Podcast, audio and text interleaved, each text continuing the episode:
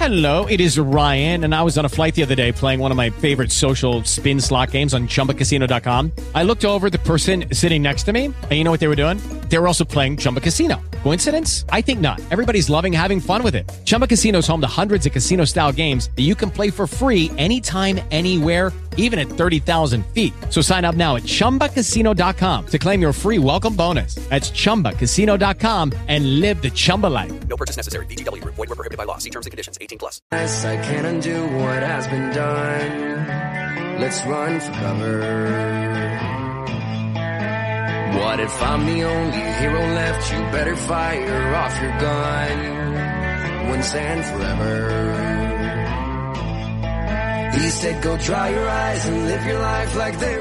Ya ha llegado el momento de abrir nuestro gabinete psicológico de la mano de Isabel Moya, que ya la tengo a través de la pantalla. Yo sí la puedo ver, ustedes la escuchan cada jueves y también a través de esos podcasts que va recogiendo en sus redes sociales. Isabel, buenos días.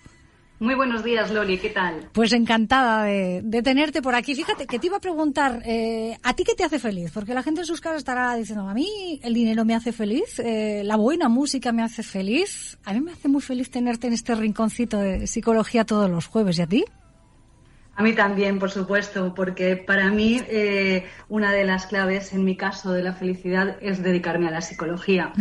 Eh, hoy quería comentar, eh, un- entre otras cosas, que hay un término eh, que venimos conociendo ya desde hace unos años, eh, traído desde Japón, que es el ikigai. No sé si lo has oído Nunca. antes, Loli. No, no, cuéntame. ¿qué Bueno, quiere pues decir? es un término que vendría a ser algo como la razón de tu existencia, tu propósito vital. Es ahí donde concluye pues lo que amas, tu pasión, eh, aquello que además se te da bien, que es tu vocación que coincide con algo que necesita el mundo, que sirve para los demás y que además te pueden pagar por ello. Y donde confluyen todas esas cosas está tu ikigai.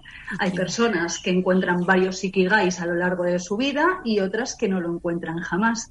Bueno, en mi caso, la psicología es mi ikigai. Lo tengo clarísimo. Así que es una fuente de, de felicidad y de bienestar para mí. Claro, igual nuestros oyentes aún se están preguntando ¿y por qué están teniendo estas conversaciones y hablan del Ikigai y tal? Porque hoy queremos hablar de la felicidad, un término que a veces se nos queda demasiado grande eh, y no sabemos hasta dónde acotar su extensión si es que tiene algún tipo de límite, pero no desde lo que le he preguntado oye Isabel, ¿a ti qué te hace feliz? Sino desde una perspectiva más global, ¿no? Y desde cómo la psicología aborda la felicidad. Tendría igual primero que preguntarte ¿Qué es la felicidad? Dar una definición aproximada. Bueno, eso es bastante difícil definir la felicidad porque para cada persona será una cosa diferente, pero sí que sabemos que no es alcanzar los objetivos. Cuando viene ese subidón porque has conseguido eh, un objetivo laboral, un objetivo eh, personal, esa felicidad, ese subidón dura más bien poco. Cuando nos referimos en psicología a felicidad, hablamos de un estado eh, permanente en tu vida, pero que no significa estar feliz todo el tiempo. Todos, todos tenemos malos días, malas rachas, pero en general se consideraría que podemos tener una vida satisfactoria, feliz. Ese estado de bienestar en el que te sientes, bueno, pues congruente desde tus valores con lo que haces cada día, con el entorno que tienes y estás satisfecho. Tienes ese ikigai. Y eso nos afecta sin querer a nuestra vida, ¿no? ¿Cómo afecta el ser o sentirse feliz? Que no sé muy bien cómo debo decirlo. Bueno, yo creo que, que a las personas felices se las ve venir. O sea, atraen más gente optimista, atraen las cosas positivas a su vida, tienen otra energía, otro color, eh, son más, eh, más, eh, más valientes, ¿no? No tienen miedo, prueban porque no consideran los errores como algo a lo que hay que temer y de lo que hay que evitar, sino oportunidades de aprendizaje. Entonces experimentan muchas cosas a lo largo de su vida que les hacen sentirse bien, les hacen crecer. O sea, que esa sería una de las cosas que podemos ver en las personas felices, personas que sonríen, personas que hacen felices a los demás y que son generosas. Son personas eh, que no, mm, como no escatiman en esos recursos, no los quieren todos para ellos, saben, saben desplegarlos, saben compartir su tiempo y sus recursos con los demás. Y eso es un, un círculo, ¿no? Porque al final, en la medida que das satisfacciones, alegrías eh, a los demás, eh, recibes también. Entonces, a estas personas se las ve, se las ve de lejos. Entiendo, por tanto, que en la parte contraria, eh, las personas que se sienten infelices, que creen que son infelices, que no son felices, eh, tienen una vida más trabada, ¿no? Más abrupta, más complicada y, alejan a otras personas de su entorno. Claro, eh, cuando no está uno satisfecho consigo mismo, pues al final no emprende acciones, está irritable, se distancia de los demás y entra en los círculos que a veces hemos comentado de la depresión.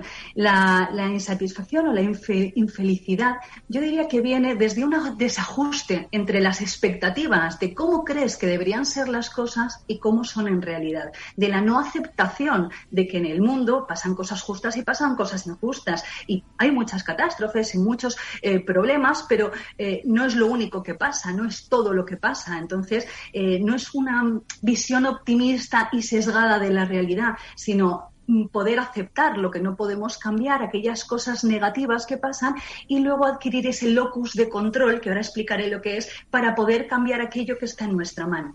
El locus de control podríamos decir también que es una de las variables que determina lo felices que podemos ser.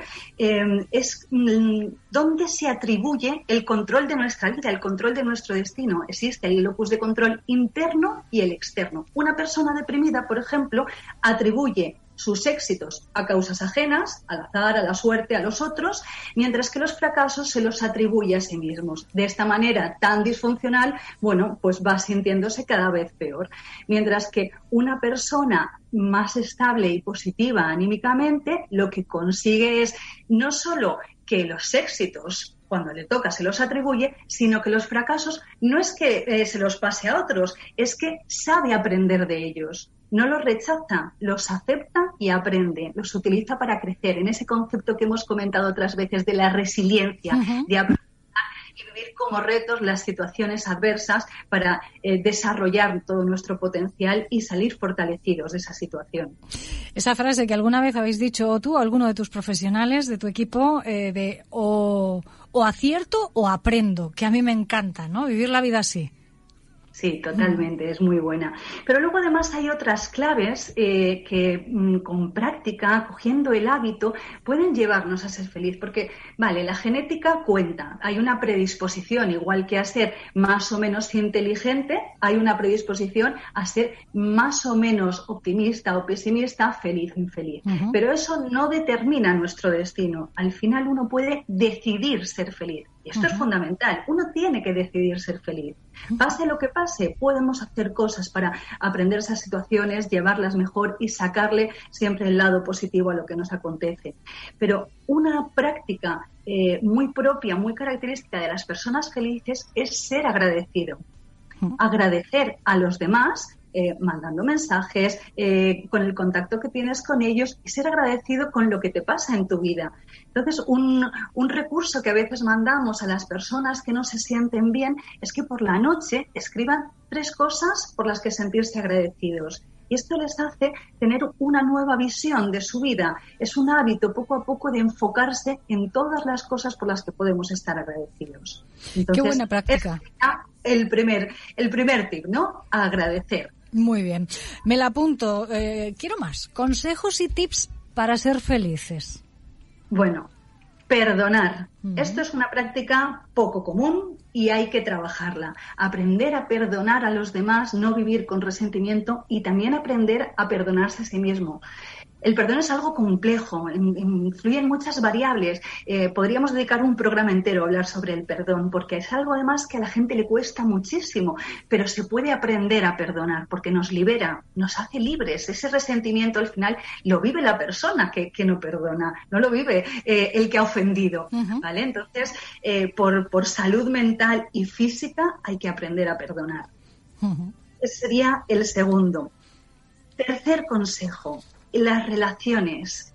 Son fundamentales las relaciones íntimas y estrechas. Y estas no son las que están ausentes de conflictos. Los conflictos ayudan a crecer en las relaciones. En terapia de pareja yo siempre digo que no existe la pareja que no tenga problemas, está la que los resuelve y la que no.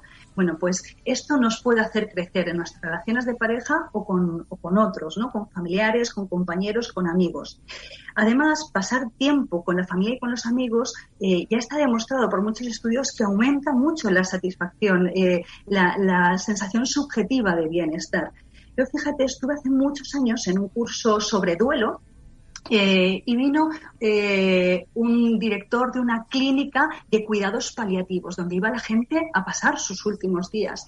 Y nos comentaba que nadie, absolutamente nadie, en su lecho de muerte se arrepentía por aquella casa o aquel coche que no se compró o ese ascenso que no obtuvo. No, la gente se arrepentía de no haber pasado suficiente tiempo con sus seres queridos, de ese hermano al que no perdonó, de ese amigo al que no volvió a llamar son las relaciones los que, lo que al final nos da la satisfacción y, la felicidad en la vida. Entonces hay que cuidar esas relaciones.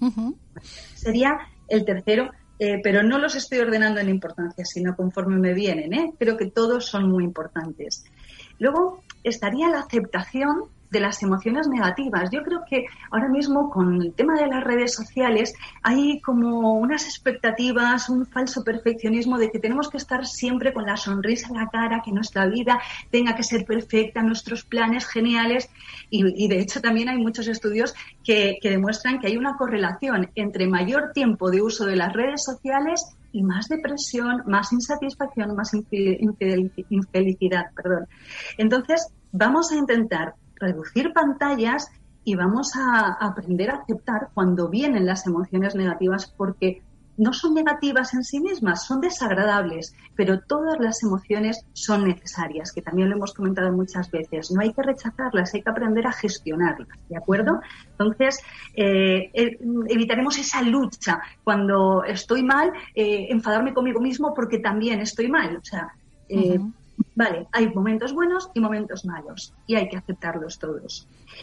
Más cosas. Em, el tema de la meditación. Esto para mí tiene mucha relación con esta aceptación que comentaba de las emociones negativas, pero también con eh, priorizar y simplificar, el ser conscientes de lo que estamos haciendo en cada momento, no estar en el pasado, no estar en el futuro, en la anticipación, en la ansiedad, sino para disfrutar del presente y de las pequeñas cosas, porque al final la felicidad son las pequeñas cosas y cómo las vivimos, cómo las disfrutamos. Bien, pues hay que tener conciencia plena, porque si estamos en la multitarea, en el estrés, en la velocidad, en el que va a pasar mañana, no estaremos disfrutando nunca del presente, que al final es lo único que tenemos. Entonces, la meditación, el mindfulness, aunque sean cinco minutitos al día, ayuda muchísimo en ese entrenamiento. Uno puede eh, practicar el mindfulness a nivel formal, la meditación, sentado en su postura y, y mantenerse ahí media hora, una hora, concentrado en su respiración pero también puede hacer un mindfulness, una conciencia plena en sus actividades cotidianas y mientras uno se ducha, disfrutar de la ducha, de la temperatura del agua, de la sensación en la piel, del olor a jabón y estar en ese momento presente. Y hay mucha felicidad en las personas que practican habitualmente esto, el mindfulness. Así que esa sería otra recomendación. Respecto a lo de simplificar y priorizar, creo que el estrés eh, bueno, es una fuente de, insatisfacción. Precisamente por esto, porque no nos permite disfrutar, porque vamos demasiado rápido. Yo eh, hablo con mis amigas y me dicen, no, no, no, he apuntado al niño a otra actividad extraescolar y ya van 16 extraescolares a la semana, dos cada tarde, los fines de semana. Pero qué necesidad, no hace falta hacer tanto. Meternos en menos cosas, pero en las que nos metamos, hacerlo para disfrutar, no para ir corriendo con la lengua afuera y agobiados. No es necesario hacer tanto, que nos hemos metido en, ese, en esa velocidad de ser productivos, de, de rendir más, de sacar más provecho a las horas y no estamos sacando un verdadero provecho porque no podemos disfrutarlas si hacemos tantas cosas. Así que simplificar y priorizar ¿vale? Dejar al lado los móviles cuando estamos con, la familia, eh, estar con un libro y no estar eh, con el WhatsApp interrumpiendo tu lectura, estar a una sola cosa y disfrutar de esa, de esa cosa. Luego eh, tendríamos el tema del deporte, Loli. Siempre decimos que, bueno, cuando viene alguien eh, pues con una depresión, un estado distímico al despacho, eh, la alimentación, el sueño y el deporte son fundamentales para que remonte su estado de ánimo. Con lo cual, si implementamos el hábito de una práctica eh, habitual de deporte, vamos a estar generando endorfinas y vamos a prevenir eh, caer en estados depresivos. No es necesario hacerse maratones, con salir a caminar todos los días 30 minutitos o hacer un ejercicio aeróbico moderado, como puede ser trotar mm, tres o cuatro veces a la semana, 30 40 minutos, sería más que suficiente para obtener estos beneficios. Y mm, en, en, terapia siempre decimos que hay actividades que son especialmente terapéuticas, que nos hacen sentir especialmente bien, y son aquellas que combinan deporte, aire libre y estar con más personas. Y es que el sol eh, es también eh, un modulador del estado de ánimo. Por eso en los países nórdicos toman tantos antidepresivos, ¿no? Eh, el sol nos carga muchísimo de energía, nos carga las pilas. Y es verdad que en primavera, cuando viene más calor y más sol, algunos sufrimos un poco de distimia primaveral, nos sentimos cansados, pero bueno, son los efectos de, de ese sol hasta que el cuerpo se habitúa. El sol es muy importante, o sea que para las personas que quieran sentirse bien hay que salir a la calle, hay que practicar deporte y hay que estar con más gente.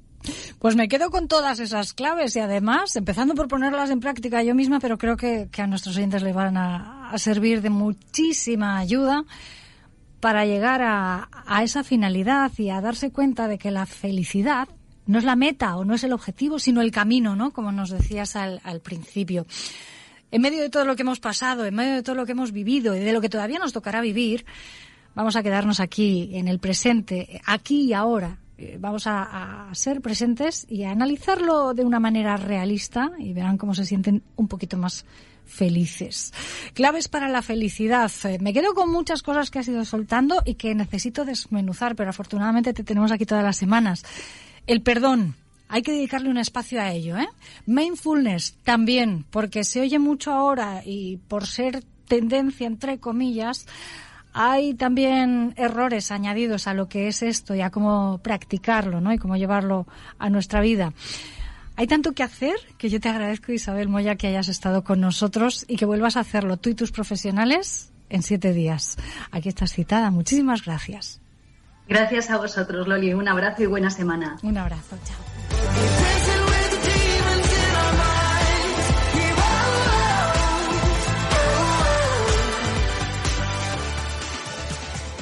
Radio San Vicente. It is Ryan here, and I have a question for you. What do you do when you win? Like, are you a fist pumper?